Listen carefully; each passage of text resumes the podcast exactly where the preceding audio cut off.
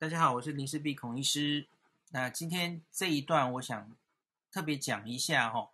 昨天记者会哦，有王必胜及执行长上台报告，报告说他前一阵子哈又前进这个苗栗成立了这个前进指挥所，处理这个呃群聚外外籍移工群聚的事件，然后他在十八天内接近清零的一个整个心得哈。呃，我听到他在指挥中心那个记者会上报告，我我其实真的蛮感动的。那个第一个就是他看起来没有在背稿，然后可是那里面一堆数字，诶，他就像侃侃而谈，一直讲一直讲，而且其实很有逻辑性哦。你就听到他，诶，这个处理怎么井井有条？我我听了。哦，听他讲完真的很想拍手诶，真的听得懂人就知道哦，那个处理怎么这么井井有条？大家应该记得我，我就在 Podcast 就在这里，我曾经跟大家讲，我很担心苗栗，对吧？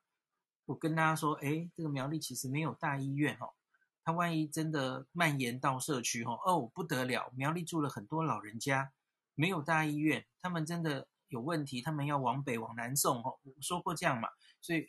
那新加坡它的外籍工其实处理的蛮久哦，好像不是那么容易压下来，所以我很担心。诶，王必胜怎么一下就把它搞定了？来，我们听听看他怎么讲哦。那他他首先最前面分析了哈，他说他他做了几件事：一风险分群管控，那没有完全停工；再来就是大量快速的 PCR 检测，不是快筛哦，是 PCR 哦。好，那中央跟地方合作，十八天已经接近清零。那它细节它是怎么做的？哈，那它指挥所开设十八天，它在苗栗总共追踪八家工厂。那它筛检总员工数是两万六千两百五十人次，因为筛过不止一次，哈，有些就是再筛再筛，哈。那目前总共是四百七十一个人确诊，七十一个是本国籍，正好四百个外国籍。那其中 K 厂确诊人数最多哈，七千两百个员工，三百四十二个确诊。再来 A 厂八十三，G 厂二十二，F 厂十七，其他厂五个人以下。那目前疫情已经受控制，并进行相关的复原工作。那他评估电子厂群聚哈，自己厂内是这样啊。那对苗栗社区有没有影响呢？非常轻微，为什么？因为从县政府在竹南设立的筛检站，他们这十九天筛检三千四百人，哦，大概每天可以筛超过一百多到两百人嘛，吼、哦，这三千四百人只有三个人确诊，而且这三个人都有明显的足迹，哈，一个是有万华接触史，一个是造桥群聚事件，一个是金源店的员工，哈，阳性率零点零九 percent。你看，你这个处理这个数据，让大家听得多安心。所幸应该也说是爆发的早，可是这些人就很早就被框住吧，所以他没有出去了。那他说近日接近清零，怎么说呢？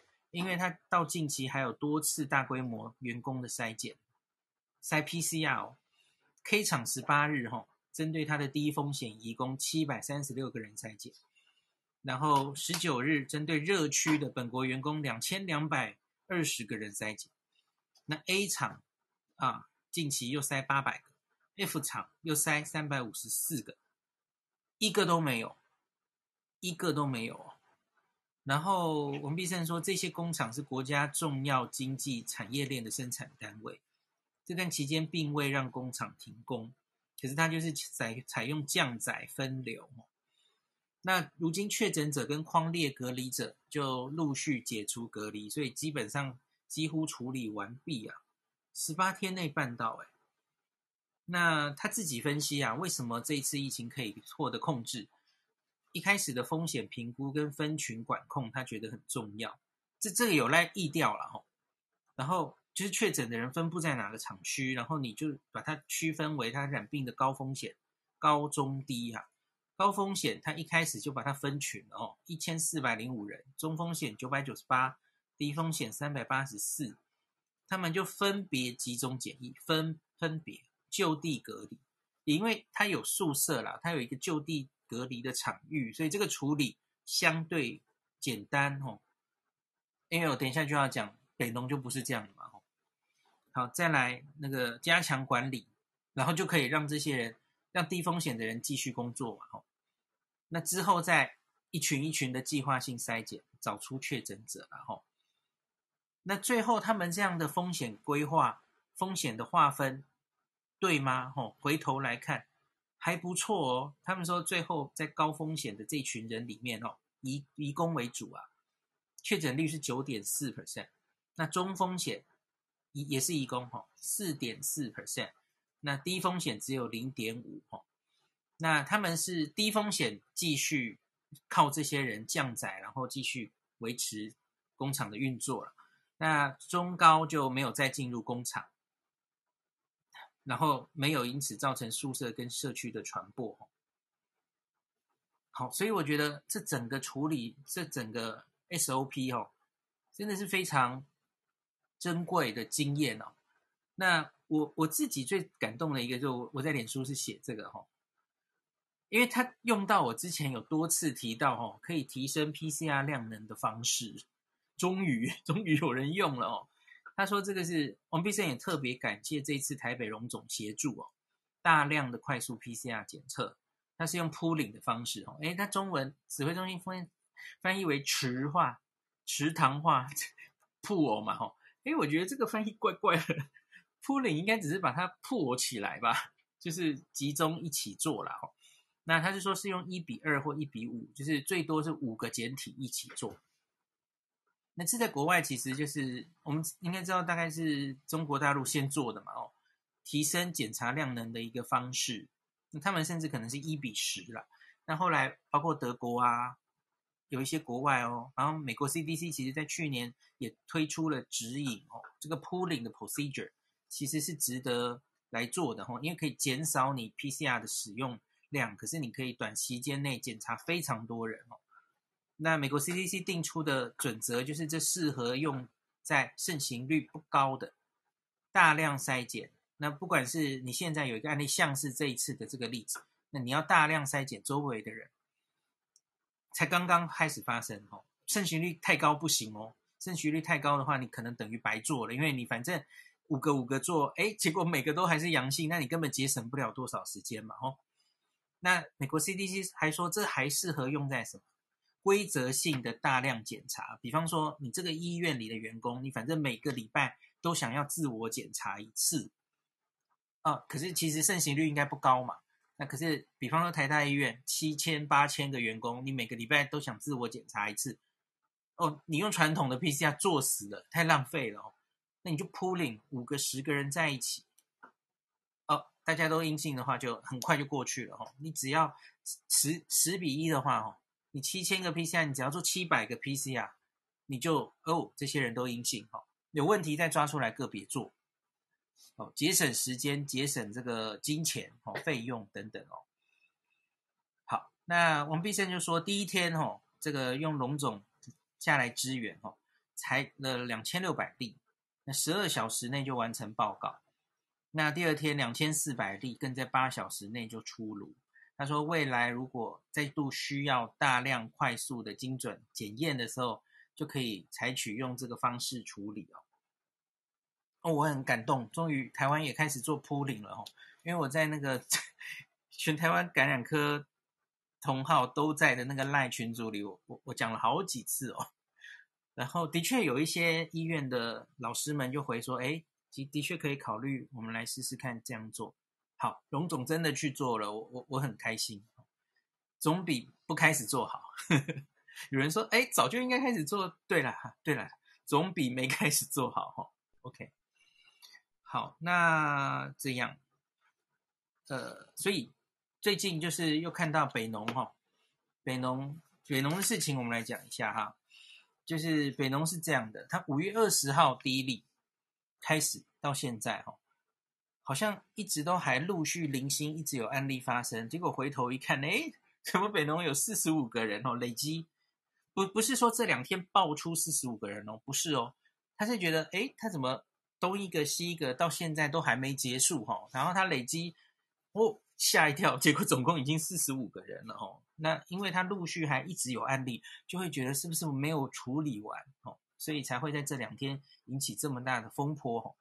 那一开始看新闻，结果搞不清楚的人会觉得，诶，没有啊，这两天不是台北市案例很少啊？对，因为不是这两天报四十五个啦，哦，是一整个月哦。那它分布于台台北的第一、第二市场。那其中有十八个染疫的摊商哦，那大家知道北农负责全台湾很多蔬菜的批发嘛，那这摊商里面有十三个人是住外县市，所以不管是台北市自己在疫调的时候，或是诶这个会不会已经都传出去了，大家其实是蛮担心的哦。那台北市就这个柯批所谓的，他说这叫暴力性的处理啊。这这个就引起了大家一些讨论了哈，因为他说，哎，我用我的方式比较快啊，就是他想用打疫苗的方式嘛。这两天我我其实也有跟大家讲一下，他现在柯 P 就是想说，哈，那我们来快筛，然后快筛阴性的人嘞，我们就直接给他打疫苗。咦，这听起来就怪怪哈。呃，就是你发生一个群聚的时候，哈。你看，标准就是我刚刚前面讲的王必胜的处理方式嘛。你首先就是框列疫调，呃，应该疫调框列，然后决定哪些人该把它隔离起来，因为他有染疫的可能，吼。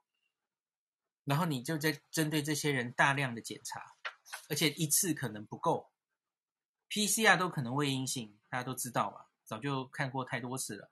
他可能还在潜伏期里面，可是你现在是做快筛。然后，呃呃，阴性的人，然后你就去打疫苗。嗯，我不是说这些人不用打疫苗，可是问题是疫苗吼是打了之后大概十四天才有一个基本的保护力。那这里有两个问题，第一个是，假如现在吼有人他现在阴性，可是问题是他可能是未阴性，他可能处在潜伏期里，他其实已经得到病毒。那然后你再给他打疫苗，嗯，这个会会不会有不好的影响？这其实没有答案哦。那我再去确定念了一下书哈，我们的确是有一个叫做哈 post-exposure vaccination 这样子的事情，就是你真的接触到了病患，你担心你会得病，那这时候你再去打疫苗，到底来不来得及？我跟你讲，真的还是有病是来得及的哦。那最常见、研究最多的哦，是麻疹 （measles）。那我们小时候都打过的 N-N-R 哦，麻疹大概还可以防护个八十三 percent 呢，八十三 percent 的保护力，这还蛮高的哦。那另外还有一个是水痘 （varicella），水痘哦也有六十七 percent 的保护力。那另外 B 肝、A 肝其实也有自己的研究。所以不是不可能啦，吼，就是暴露之后的人打疫苗，吼，的确有，好像还是可以保护他，或是即使他得病了，减少他一些重症的，就是变成轻症。可是问题是，吼，新冠应该就我所知是还没有这样的研究的，吼，它是太新的一个病嘛，我们打这种没病的人都来不及了，吼，那所以不太知道，假如是一个。接触过风险的人去打，会有多有效？或是其实他根本在潜伏期，你打会不会有不好的影响？这些都不知道了哈。那而且我觉得这其实只是怎么讲呢？就是你原本像刚刚王必胜的那个动作，我觉得才是重中之重。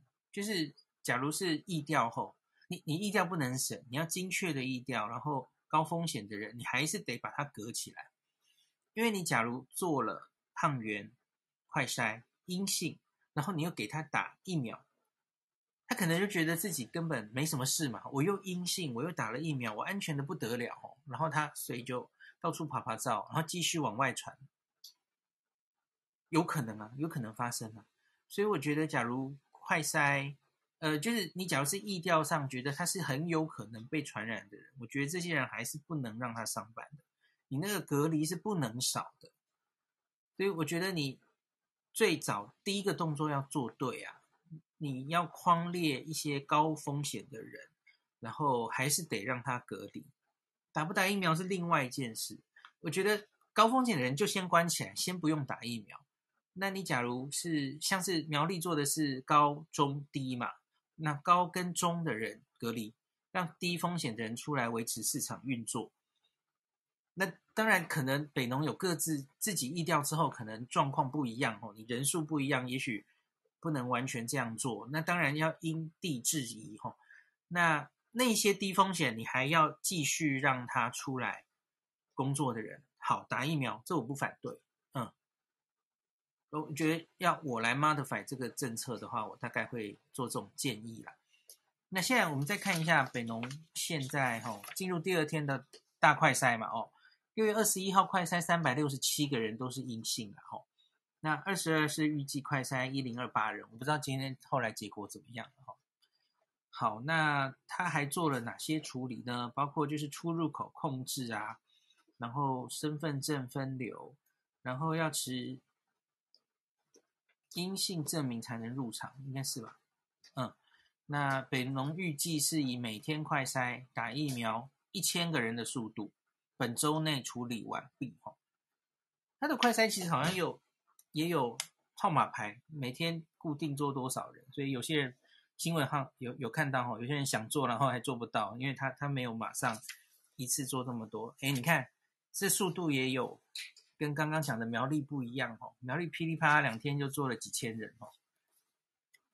啊，好了，我我不是要比较的，是因为我发现这两天多半的电视很多就在又是在那边政治的攻防，对不对？呃，想打柯 P 的见猎欣喜就死命打他吗？那想帮柯 P 辩护的就是说北农又不是柯 P 管的，大家知道嘛？从韩总的 韩总的时代，大家就知道这个关系很复杂嘛。其实这个是。官官派的，然后是农委会之下的吼，台北市其实不是它真正的直属单位等等的，那很复杂了吼。好，有出事的时候跟没出事的时候，吼，就是台北市或是农委会，这很复杂了吼。好，我觉得那种政治的讨论，你们就去讨论吧。可是我我真的觉得把事情解决比较重要啊。这样你看，这段节目都在考说啊，要王必胜来进驻，来接管，中央接管。那阿松其实讲得很客气啊，他就说台北市是医疗资源最好最多，然后其实他要找专家也很容易哦，他相信他们处理的能力应该可以处理得很好。对，中央其实讲话很得体啊，他说那假如他们会维持顺畅的沟通嘛，假如北市需要帮忙，中央当然都可以帮忙。嗯，我觉得这样就好啦，嗯，就不要先什么一直攻击说。叫必胜赶快来救台北啊，或怎么样啊？对啊，其实我觉得大家都看到王必胜做的多好，对吧？那真的要做，其实大家都知道怎么做。科比不是白痴嘛？科比手下也不是白痴啊！大家不要对这么没有信心嘛。我不是在护科或是怎么样，我觉得少一点政治口水啊，大家一起把事情解决吧。哦，这比较重要嘛。好，大概是这样。我我希望可以处理的好了吼，那希望接下来可以告诉我们什么快筛的比例啦，嗯，因因为我觉得究竟不一样嘛，我刚刚有讲苗栗的那个状况吼，它毕竟比较单纯，它单纯在于这些人反正就是多半人可能是在宿舍跟厂区，而且它发生在主要是外籍移工的这群人里面，本籍受的影响比较小，呃，本籍的人会回到。苗栗的自己外面的社区，可是外籍多半在宿舍，所以它相对是单纯的。可是北农的这件事当然可能比较复杂，因为它来自全台湾，然后它又不是，然后就它可以逐机遍布到很多地方嘛，所以这个疫调还有框列真的会比较困难哈。那科比又说担心他万一停工或怎么样哦。那是什么国安级的 什么？我不知道是不是真的有那么严重了哈。他假如真的面临要提供其他的国菜市场，有没有可能取代它部分的功能，让它撑一下等等的哈？对，我觉得可能各这个要农委会那边也也需要要沙盘推演。假如这个疫情在这个中间爆发哈，你要有怎么样的应对措施哈？这这这这可能都要大家一起通力合作了，少一点政治口水，不要攻击来攻击去，烦死了。好好好，大概这样啦，我的立场就是这样子哈。